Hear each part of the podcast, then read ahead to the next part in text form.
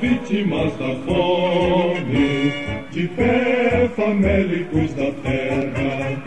Da ideia já consome a crosta bruta que a soterra. Desde 1992 que os funcionários de organizações sindicais do Estado de São Paulo, no Brasil, têm o seu próprio sindicato, o Sindicato dos Empregados de Entidades Sindicais do Estado de São Paulo.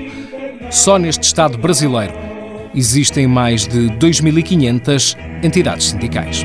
Senhores, patrões, chefes supremos, esperamos de nenhum.